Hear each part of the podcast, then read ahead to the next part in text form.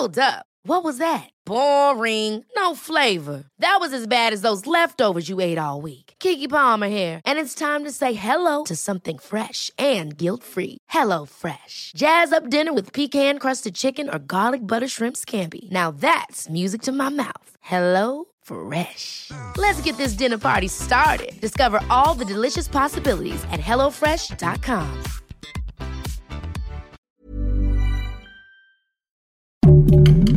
Heraldo Podcast, un lugar para tus oídos. Literal de Latin Literalis, que se apega a su sentido exacto, porque nadie es literal y ninguna idea es estática, aquí lo cuestionamos todo.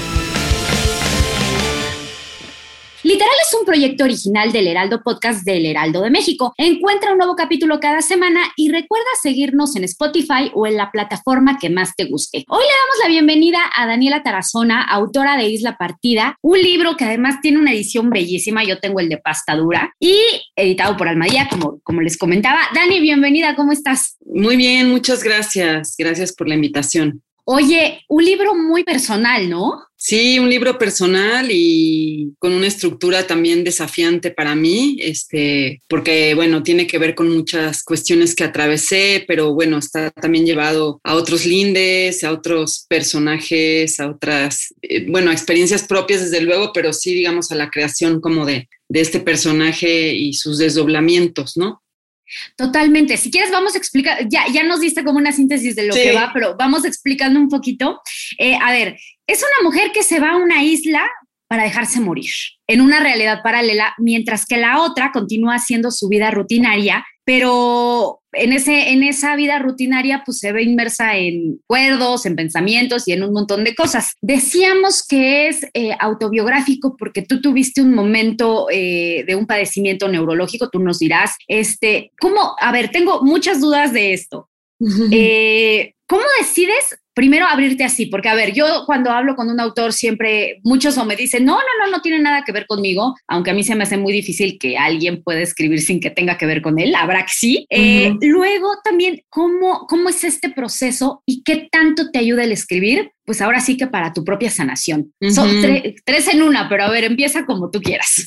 Sí, pues son muy buenas preguntas porque, bueno, yo creo sí, sí creo que siempre, desde luego, un libro está atravesado por la propia biografía y la historia, la perspectiva del mundo, la capacidad de vincularse con el mundo a través de la observación, de los sentidos, de la propia sensibilidad de cada escritora, de cada escritor, ¿no? Entonces eso yo creo que está siempre presente y bueno, uno va como agarrando todas estas máscaras de los personajes y, creando un, argumento que lleve esas emociones a, algún lugar, ¿no? A, donde uno, a donde uno quiere llegar. En el caso de Isla Partida, pues desde luego es una novela que está mucho más cerca del tema autobiográfico, que refleja incluso de manera puntual algunos momentos eh, que yo registré, incluso que tomaba notas cuando tuve ese padecimiento neurológico, que era una, un estado alterado de la, de la conciencia, de la realidad y de la percepción, ¿no? Entonces hay capítulos que sí pueden, creo que, distinguirse de manera muy clara, en donde la protagonista está eh, leyendo el mundo. Eh, sobre todo con muchos factores que le resultan amenazantes, ¿no? Es como un mundo que resulta muy, eh, muy avasallante, muy pesado, difícil de vivir, donde hay un montón de factores que, que le parecen preocupantes y peligrosos, ¿no? Peligrosos para la identidad, para el desarrollo personal, para eh, el desarrollo de las relaciones con los otros, ¿no? Para ella misma. Para ella misma. Entonces está todo eso en, el, en, en, la, en la, novela. Y bueno, en, la parte que me decías de, del tema de la sanación, bueno, para mí escribir siempre es siempre implica una reconciliación con el mundo, ¿no? O sea, digamos que a través de la escritura es como yo logro, eh, no sé, para otras personas será pintar, para otras será cantar, para otras personas será pues estar con otros, convivir, hablar, ¿no? Intercambiar ideas. Pero para mí la escritura sí tiene un efecto como muy preciso de, reconciliación. Cuando algo, cuando no entiendo algo, eh,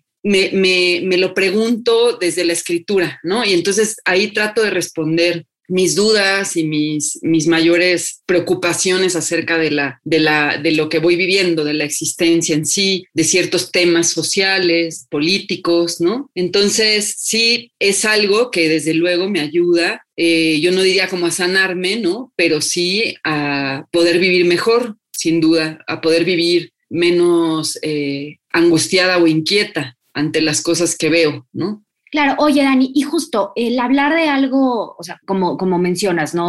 Para ti siempre está esta parte autobiográfica, pero ¿qué tan difícil es abrirte de esa manera? Digo, al final no, no es que sea todo tú y que estemos viendo todo lo que pasaste, pero un poco sí, o mucho, ¿no? ¿Qué, qué, qué, qué tanto para ti era como darte de golpes o qué tan difícil, ¿no? Eh, abrirte así y luego también tener estas conversaciones donde lo vuelves a hablar. ¿Qué, ¿Cómo es? Sí, este, es un tema, desde luego que fue un trabajo interno muy grande. Cuando ya supe que la novela tenía una fecha de publicación y que iba a salir, eh, me produjo muchísimo vértigo. Siempre me produce mucho vértigo publicar, es algo con lo que no me llevo muy bien, digamos, que diga, ¡eh, viva! ¿no? O sea, sí, lo festejo, pero hay algo que me cuesta mucho trabajo porque en general me tardo mucho tiempo con los libros, entonces una vez que los dejo, como que me cuesta soltarlos, ¿no? Y en este caso, claro, al ser algo tan personal que incluso eh, tiene algunos registros tal cual documentales, ¿no? O sea, de mis imágenes, de, estudios que me hice y todo eso, eh, me parecía como pues como un riesgo muy grande que decidí tomar porque yo cuando atravesé eso y es algo que también he visto en otras personas que conozco y demás, cuando han atravesado momentos difíciles de naturaleza, eh, pues eso, psicológica, psiquiátrica, mental, neurológica, como le queramos llamar, siento que hay muchísima soledad, ¿no? Y creo que es algo que debe de ponerse mucho más sobre la mesa eh, y que debemos de,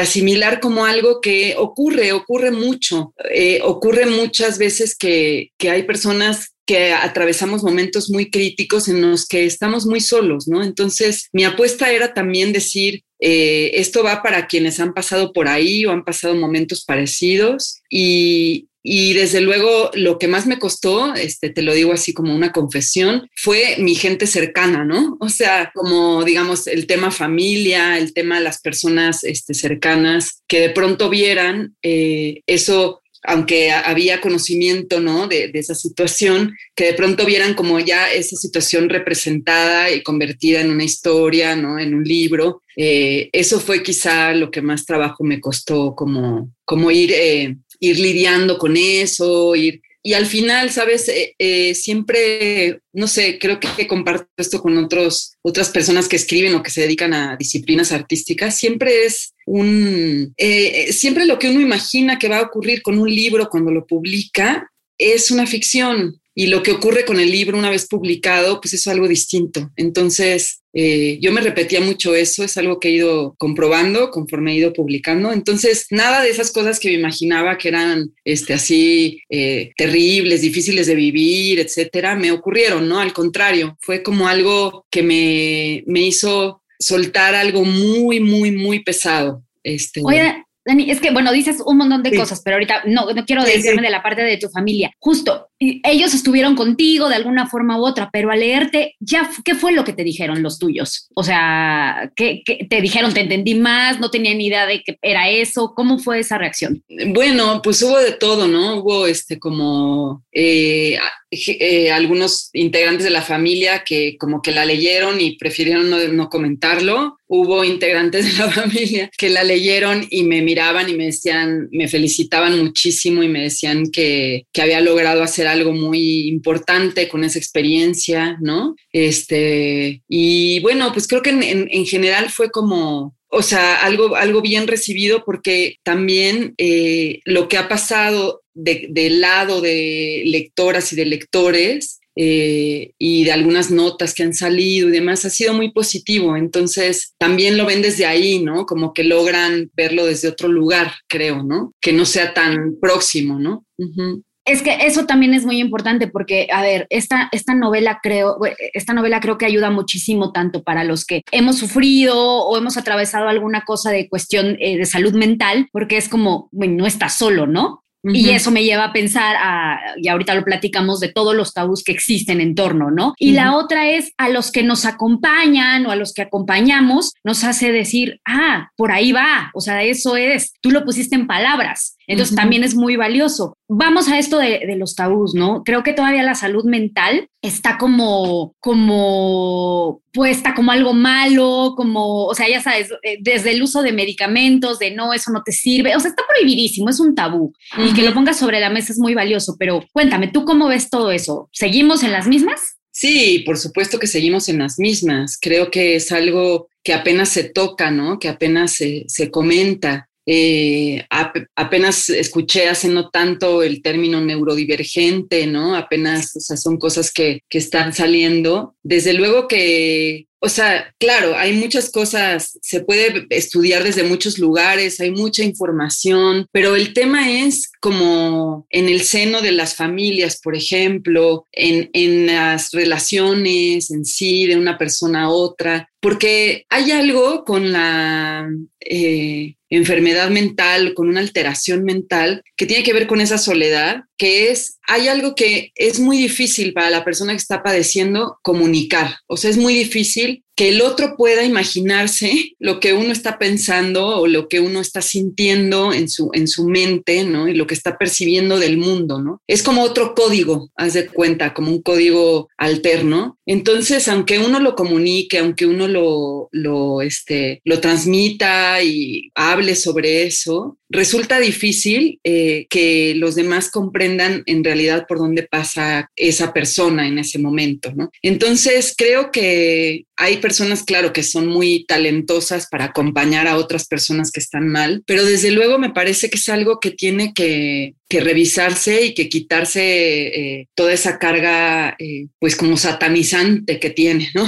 Todo el estigma, sí. Sí, ¿no? Porque eh, dicen que, que, las enfermedades mentales, creo que en particular la esquizofrenia y otras, han aumentado muchísimo. creo que tras la pandemia, bueno, las enfermedades mentales, por ejemplo, en adolescentes, se han incrementado también de manera notable, la depresión. Y entonces es, estamos en un mundo realmente muy difícil, ¿no? Es un mundo, una, un momento, una época realmente muy difícil de vivir, en la que lo más importante yo creo es justo estrechar como, como esos lazos de humanidad, o sea, y como tener compasión, empatía y, todo eso es fundamental cuando alguien atraviesa un momento de crisis, ¿no? Eh, para mí, en, en, específico, en términos literarios, representar un cerebro o un, un periodo de un pensamiento tan eh, quebrado, tan eh, en crisis, fue el reto, ¿no? O sea, como, cómo hacer una forma verbal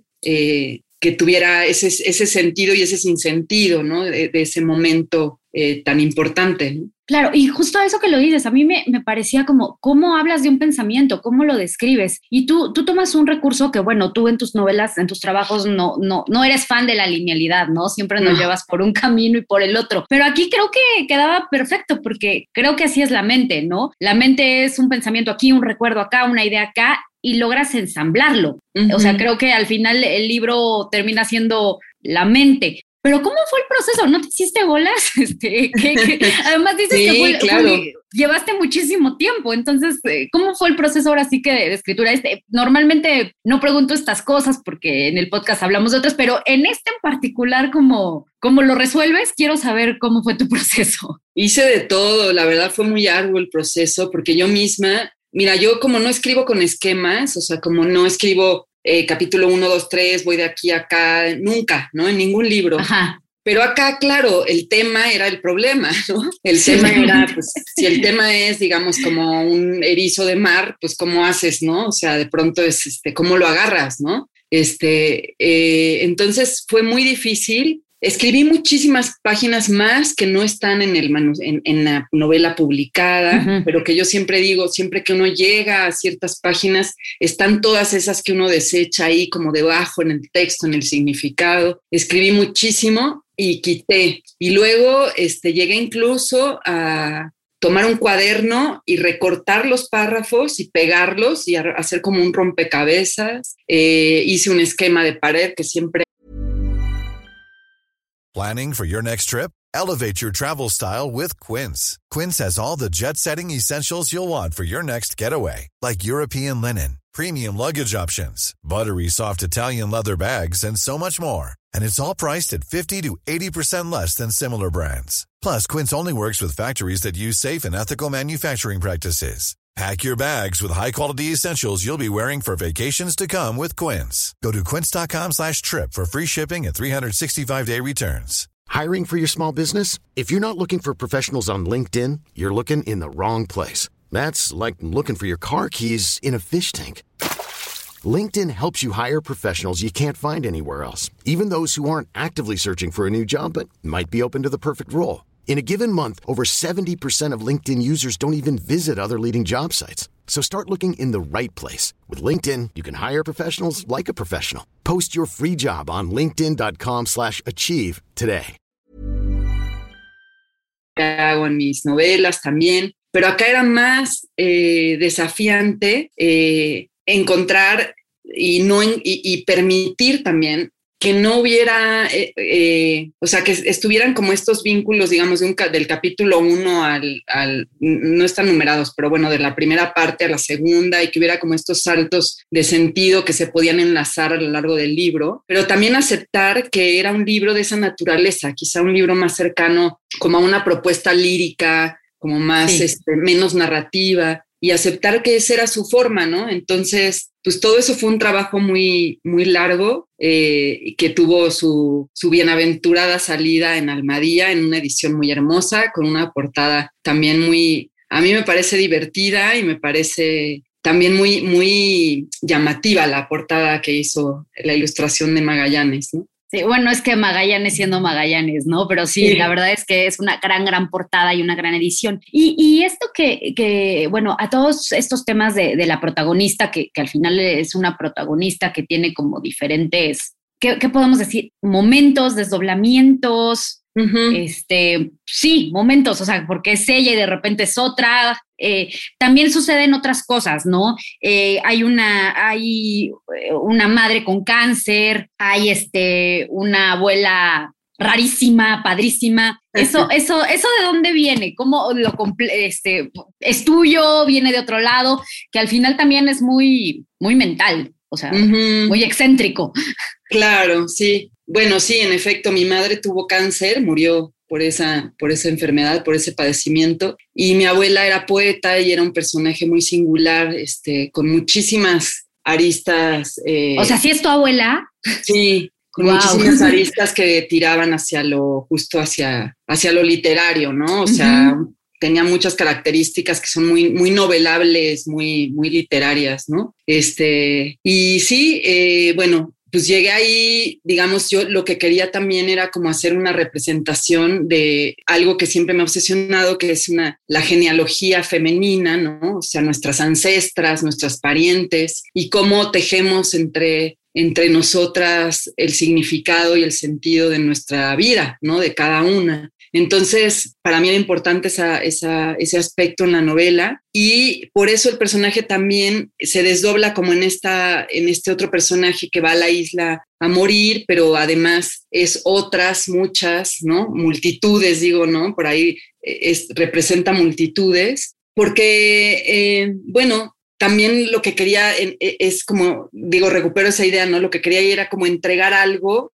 a, quienes leyeran que fuera una eh, extensión, ¿no? O sea, como una extensión del personaje que fuera también esas otras múltiples posibilidades, ¿no? Esas, esos otros, muchas personas, eh, muchas eh, identidades que somos, pues eso, que tenemos como cosas compartidas, pero somos tan distintas a la vez, ¿no? O sea, es una novela también sobre la identidad, yo creo, y sobre la diferencia, eh, sobre la importancia de la, de, de la identidad eh, única, ¿no? De cómo somos cada uno de nosotros, pues realmente un universo, ¿no? Este, con muchísima historia, ¿no? Cada quien, ¿no? Entonces, pues yo aquí quise contar esa historia de mí, ¿no? Esa historia de, de esa época con todas esas herencias magníficas y a veces dolorosas, ¿no? Claro, totalmente. Y esto que dices, ¿no? Al final, bueno, como, como siempre decimos, ¿no? no hay personas iguales y es lo mismo en la mente, o sea, pero al final encontrar estos puntos eh, de sí, de estos puntos donde nos cruzamos y que nos hacen no sentirnos solos es bien valioso, porque de nuevo te leemos y decimos, wow, o sea, hay alguien que la está pasando como yo y no tanto por decir qué bueno, sino más bien qué bueno que no estoy sola. Y esto me lleva también una isla, es donde te sientes cuando estás así. Ya, lo, ya me decías un poquito al principio, ¿no? Cuando, cuando tienes una enfermedad mental, te, te sientes sola, te sientes poco acompañada, lo que sea. Una isla, ¿por eso lo elegiste?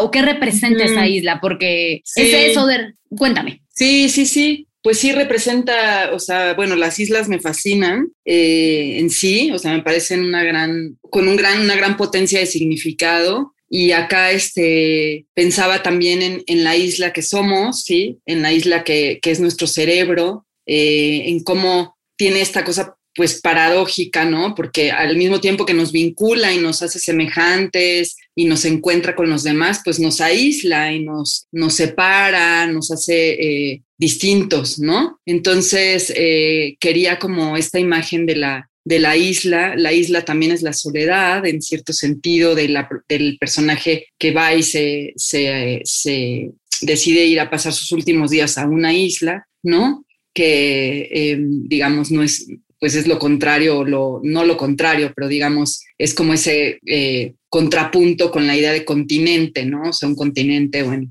es otra cosa, ¿no? Tiene otra cosa, otro desarrollo territorial, geográfico, en fin. Entonces, sí, por eso pensé en la isla y en la isla partida, pues sí, por, la, por el cerebro, ¿no? Por esta cuestión de, de nuestra materia gris que está partida por la mitad.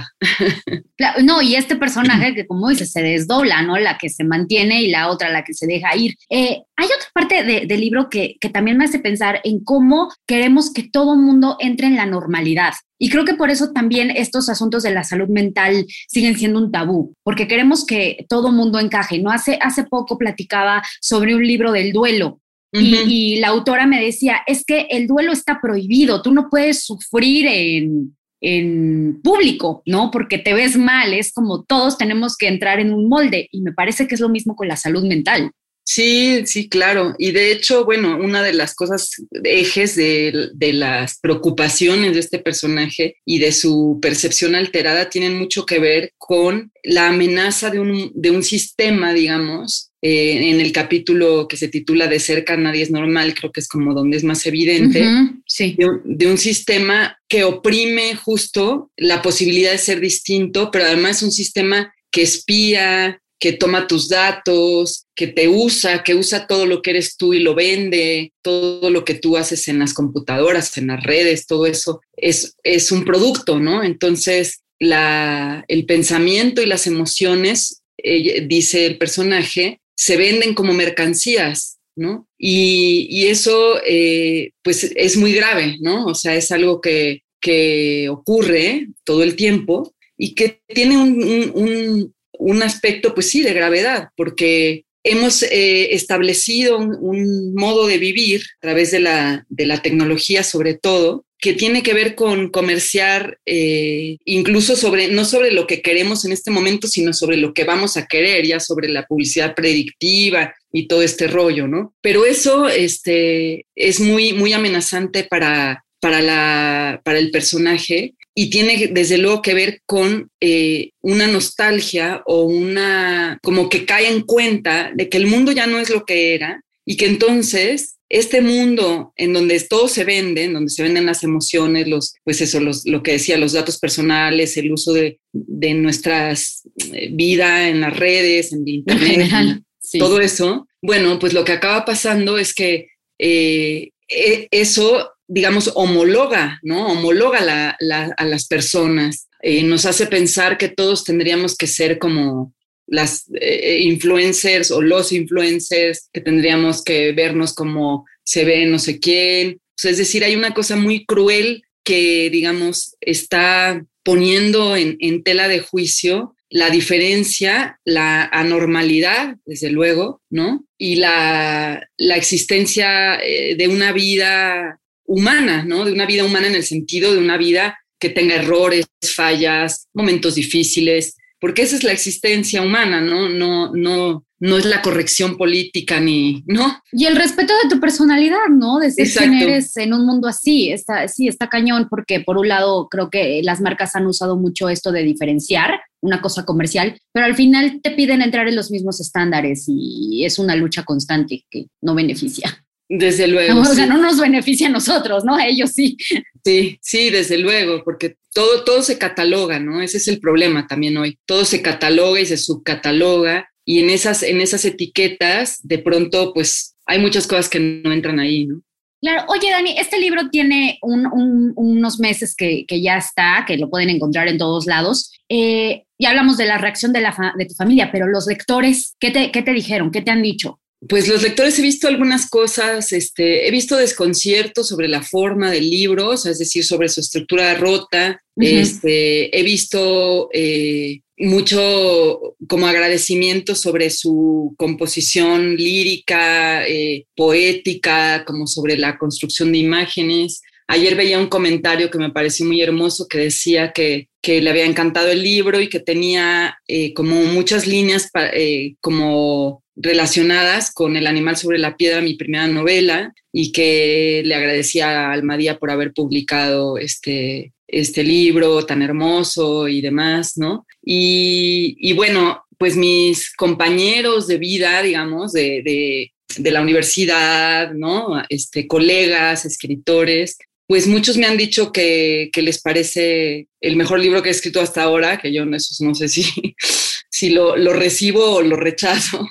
Pero, este, pero bueno, creo que ha ido bien, pero también, pues yo siempre creo que los libros, o sea, también por eso me tardo y, o sea, no, no, no sé, creo que tiene su tiempo, ¿no? Este libro creo que necesita también su tiempo, su tiempo de recepción, ¿no? Totalmente. Y bueno, sí, dentro de los comentarios, el de Daniel Saldaña, París, muy generoso y, bueno, pero además él siendo una persona tan leída, que, que dijera, lo, o sea, que se expresara tan bien, creo que nos dice mucho. Sí, sí, sí, sí, desde luego que sí. Es muy, es muy emocionante cuando personas, pues justo como Daniel o con compañeros que tengo en un taller, ¿no? Como Rodrigo Flores o Marisela Guerrero, pueden eh, hacer observación, o sea, que me acompañaron ellos, por ejemplo, en el proceso, ¿no? Que lo tallereamos y así. Y es muy enriquecedor, la verdad, escuchar de, de, colegas este, opiniones, ¿no? Y, y, y, pues bueno, y eso pues es algo para celebrarse. Totalmente. Oye, Dani, ya casi para llegar al final, este es un podcast literario y siempre me gusta hacer eh, que, nuestros escritores nos recomienden algo. En este caso, ahorita que, mencionaste algunos colegas, ¿por qué no nos recomiendas unos dos, tres libros de ellos para que nos dejes tarea?